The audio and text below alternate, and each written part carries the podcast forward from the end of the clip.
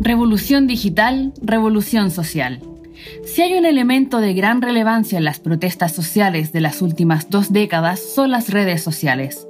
Desde Fotolog que fue sustancial en la Revolución Pingüina de 2006, la performance de las tesis con un violador en tu camino, que dio la vuelta al mundo a través de Instagram y Twitter, o la diseminación de la brutalidad policial en la explosión social del 18 de octubre en Chile, e incluso a nivel internacional recientemente con la muerte de George Floyd en Estados Unidos, y su posterior ola de protestas en contra de la violencia racial.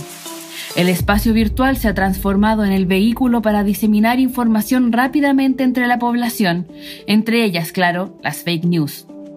Por eso mismo, uno de los grandes miedos de la población chilena durante el estado de emergencia decretado el 18 de octubre de 2019 fue la limitación a la libertad de expresión y de acceso a la información, tanto en los espacios públicos como virtuales, con el objetivo probable de ocultar las graves violaciones a los derechos humanos cometidas por las Fuerzas Armadas y de orden para contener la sublevación de un pueblo sulfurado.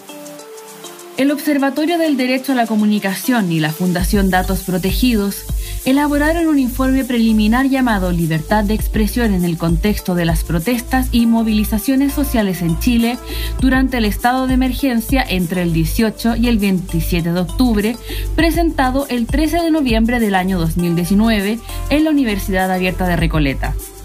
En su presentación, el representante del Observatorio del Derecho a la Comunicación, Javier García, declaró que el respeto a la libertad de expresión no se encuentra asegurado en Chile, exponiendo diversas situaciones anómalas tales como 1. Restricciones de acceso a información tales como detenciones y heridos, ausencia de publicación de los decretos del toque de queda, reuniones secretas del presidente con empresarios y conferencias de prensa sin derecho a hacer preguntas. 2. Interferencia o presión directa o indirecta sobre medios de comunicación. 3. Restricción de tránsito a periodistas en contexto de toque de queda. 4. Ataques, amenazas e intimidaciones a periodistas, comunicadores y medios de comunicación.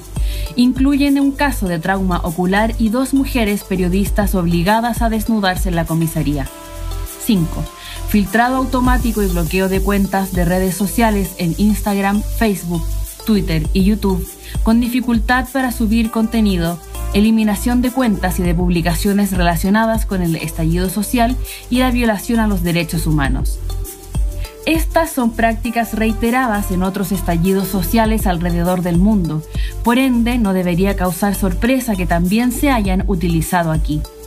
Pero ya sea por el actuar en premeditado del Estado y o apelando a una ignorancia deliberada ante el actuar de empresas privadas prestadoras de servicios y sus algoritmos subjetivos, marca un precedente que pone en peligro el ejercicio democrático y el derecho de la población a saber lo que sucede.